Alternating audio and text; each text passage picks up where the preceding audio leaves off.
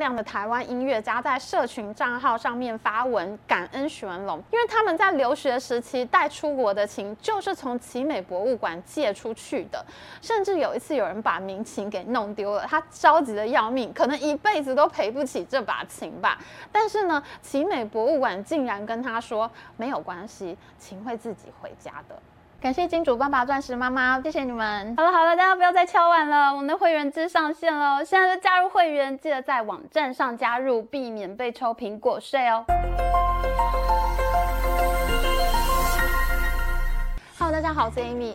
奇美实业创办人许文龙在十一月十八号过世，享耆寿九十六岁。他真的是一个非常传奇的企业家，有很多台湾的大老板都是以许文龙为偶像。譬如说王品集团的创办人戴胜义，他说呢，他从大学的时候就很崇拜许文龙，也想要创造幸福的企业。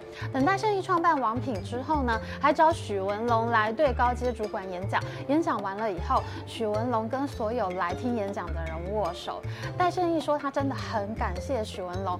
大老板一一跟员工握手，这是给主人家多大的面子啊！我自己呢，曾经当面听过富邦的蔡明忠讲，他最想看到的报道就是许文龙。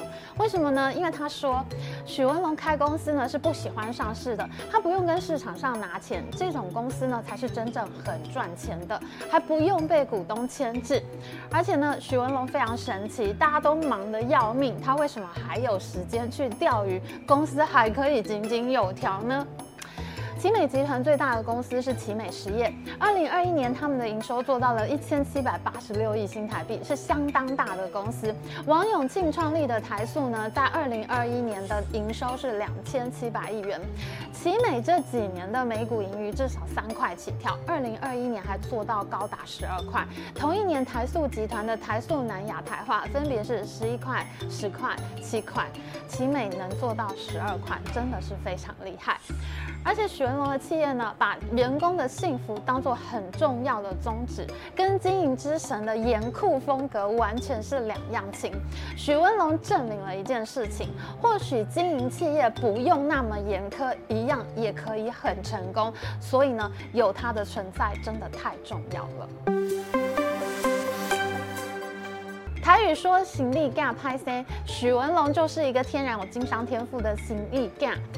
他出生台南平凡的家庭，有九个兄弟姐妹。父亲在他六岁的时候被公司裁员，遭受到沉重的打击。有一段时间，爸爸都不愿意出门，这让他们家的经济遭受了重大的冲击。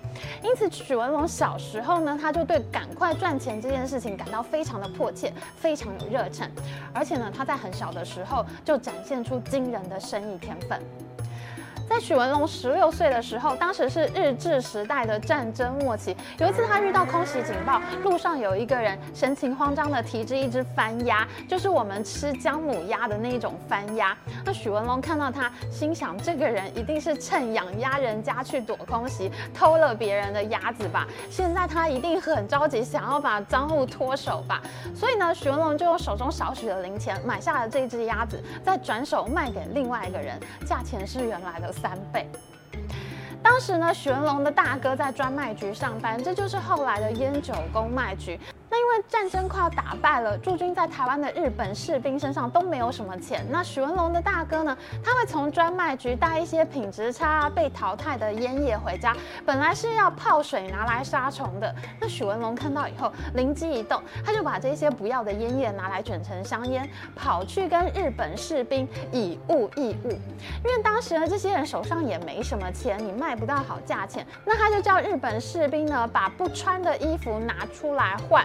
那因为沿海的渔民在出海作业的时候需要御寒嘛，海上实在太冷了。那许文龙呢，就拿着这些换过来的衣服，跑过去跟渔民换鱼，再把这些新鲜的鱼卖掉。这简直就是把废物换黄金呐、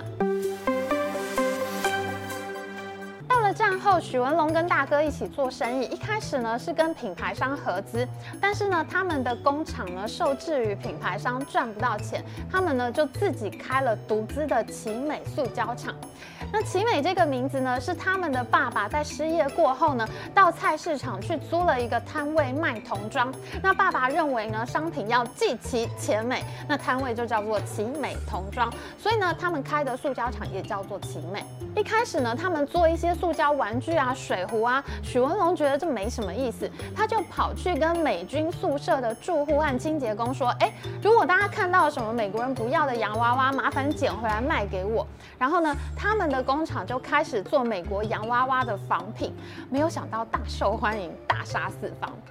当时许文龙最困扰的一件事情是呢，他的东西一上市，也被其他的塑胶厂拿去仿造。本来嘛，我有能力仿造美国洋娃娃，那别人一定也能仿造嘛，他就觉得很困扰，这个摆脱不掉。然而有一次呢，他陪妈妈去扫墓的时候，竟然就解决了这个问题，因为他发现，哎，有好几个墓穴上面放了假的墓碑，明明人还在啊，为什么要墓碑放上去呢？原来呢，这是因为这几个墓穴的风水特别好，那大家怕被别人买走，那就先放了自己的墓碑上去，这样呢就不会引起别人的注意，就不会被买走了。许文龙就突然恍然大悟，诶，如果只有一个墓穴是空的，那大家就会注意到这个墓穴，就有可能把它买走。可是，一大片墓穴都有墓碑，我看不出哪一个是空的，大家就不知道要买哪一个墓穴了。所以呢，他后来在推产品的时候，他就学会要一个系列一个系列的推。其他的工厂呢，一看几十个水壶，那我是要抄哪一个呢？大家就会很困惑。许文龙就靠着这个策略，三个月内攻下台湾塑胶水壶的市场。因为它的水壶呢，尺寸完备，从儿童用到军用，一整个系列一次供货给下游的零售商，大家可以一次采购完产品。而其他的竞争工厂还在烦恼，到底要抄哪一个产品才好呢？其实我觉得呢，许文龙就是比较有生意天分啦。一般人真的没有可能在扫墓的时候会想到这些事情。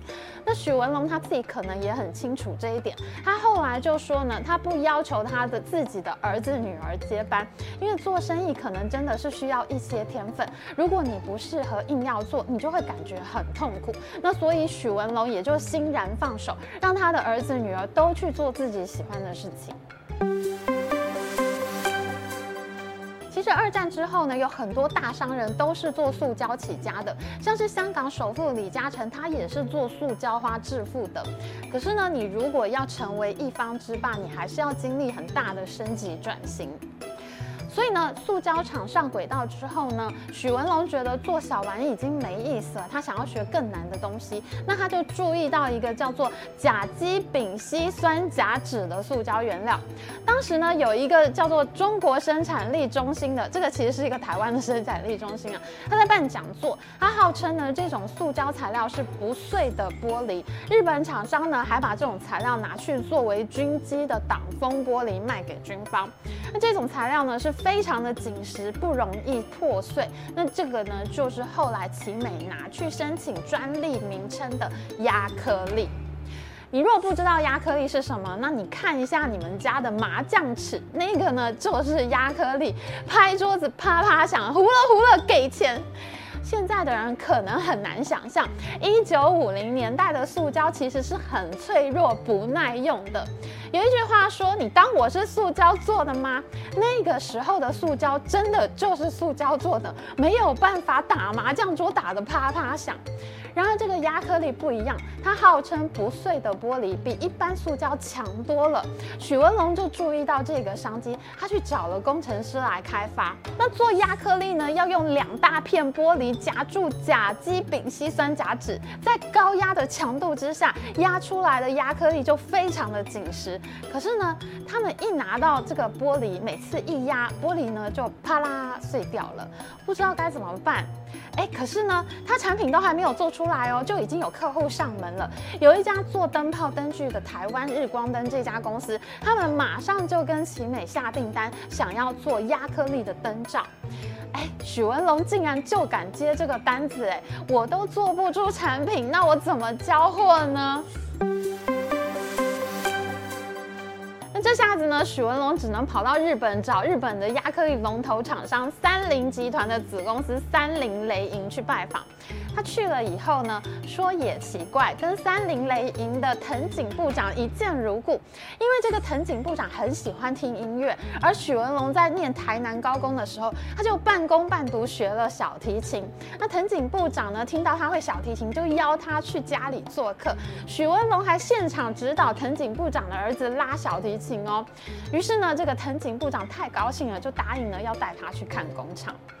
没想到许文龙看完工厂，回到饭店，竟然把他脑海中看到的情况整个画下来，连细节都能记住。这是什么脑子啊？于是呢，他回到台湾以后，小小的奇美塑胶厂就成为了奇美实业，开始做压克力。当时这种材料还没有名字哦。许文龙他为了要行销啊，要好卖，他就取了一个名字叫做压克力，客户呢就很容易记住。奇美后来呢就一路做做到了台湾的亚克力大王。但是真正让奇美做到能跟台塑并称南奇美北台塑的，还是 ABS 这一站。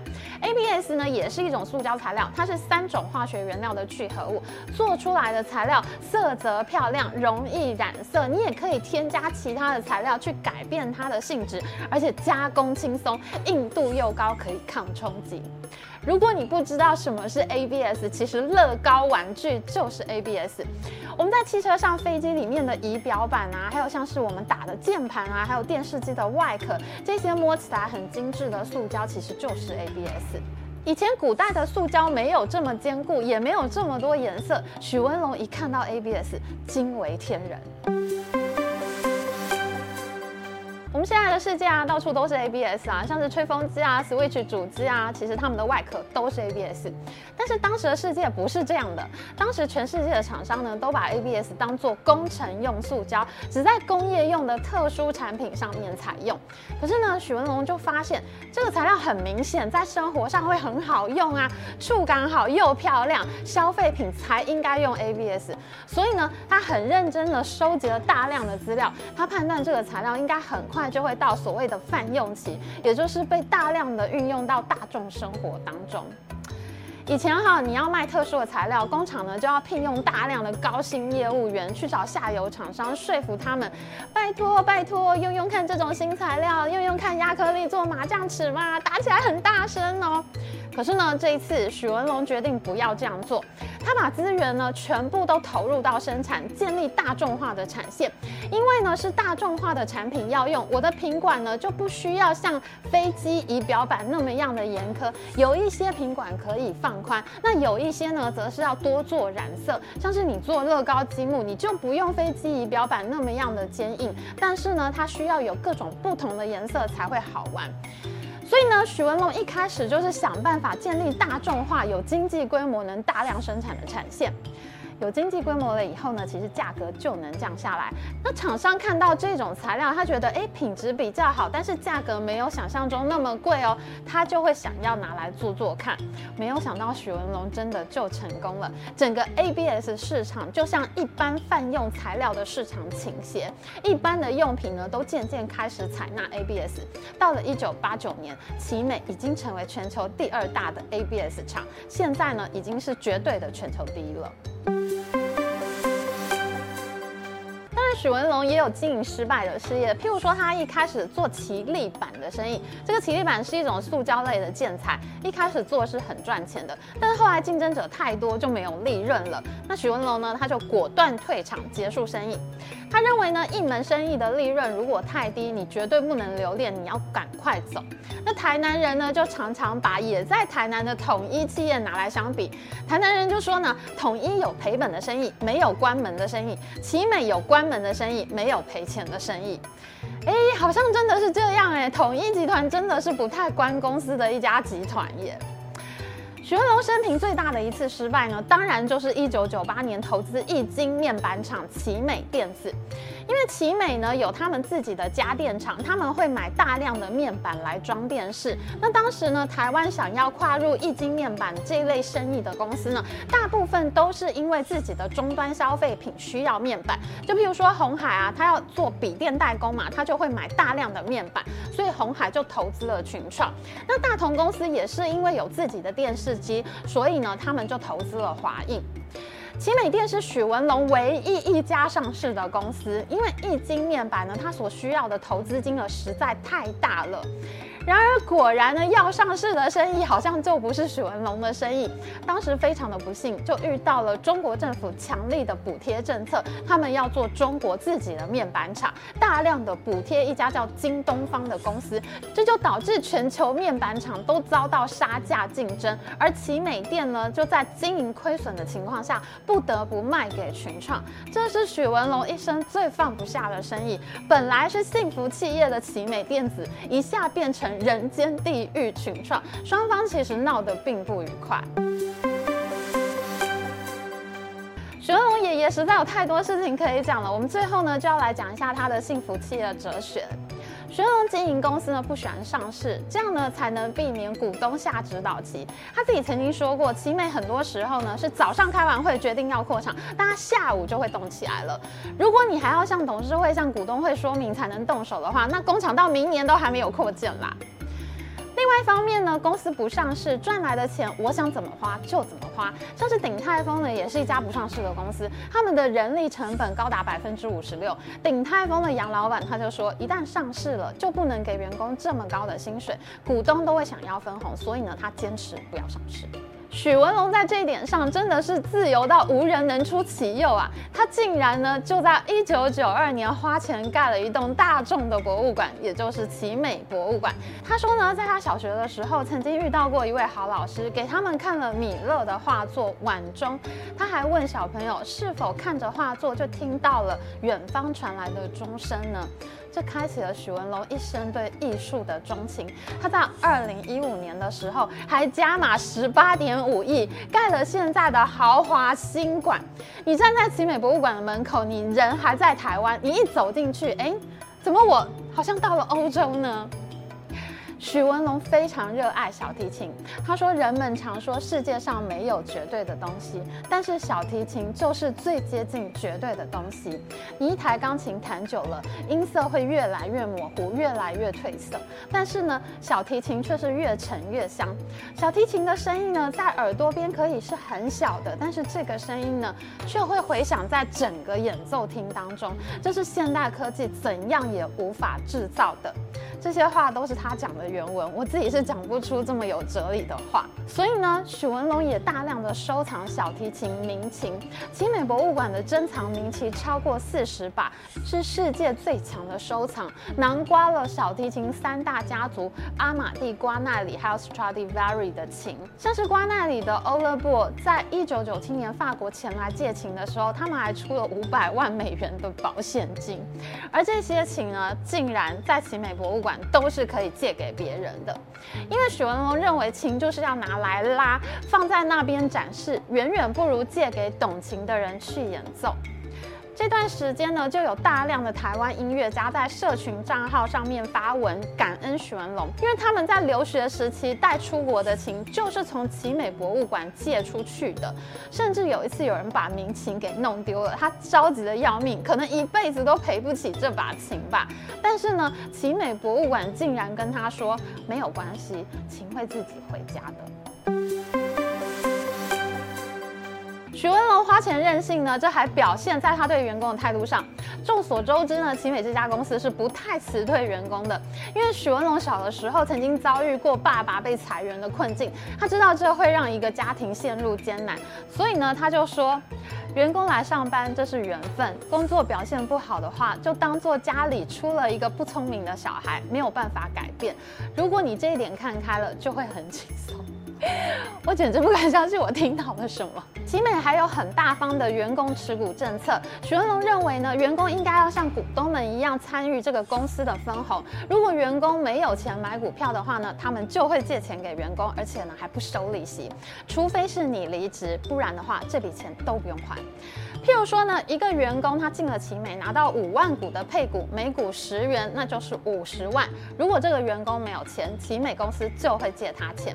你工作过五年以后呢，五万股的配股会增加到十万股。假设这个时候股价已经涨了，涨到二十块嘛，那这个员工他又要离职，那他可以拿走多少钱呢？就是他手上现有的十万股乘以二十块是两百万，但是呢，他要扣除掉公司一开始借给他的那五十万，他可以拿走整整一百五十万耶！哇，我现在真的很想去奇美上班了。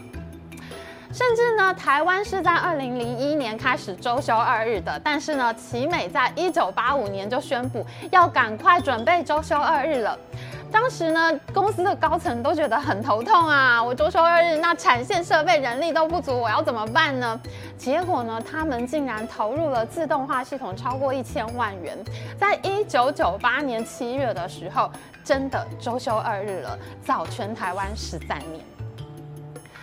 许文龙很喜欢钓鱼，他曾经说过，经营就像钓鱼，你要用两只鱼钩、两个饵，但是呢，你只能钓一条鱼。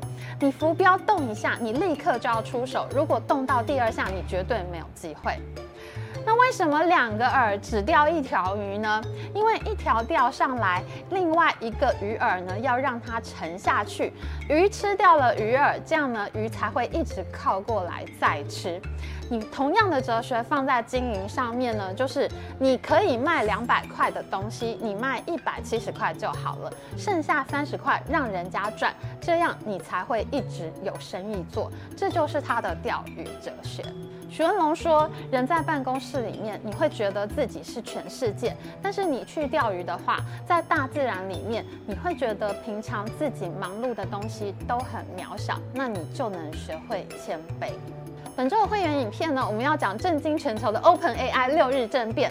看完了 Peaceful 的徐爷爷，补充一下现实世界的残酷能量吧。这次呢，真的是发明了可以控制人类的 AI 吗？订阅我们的频道就能看专属会员影片哦。让我们一起怀念许文龙爷爷，我们下次再见，拜拜。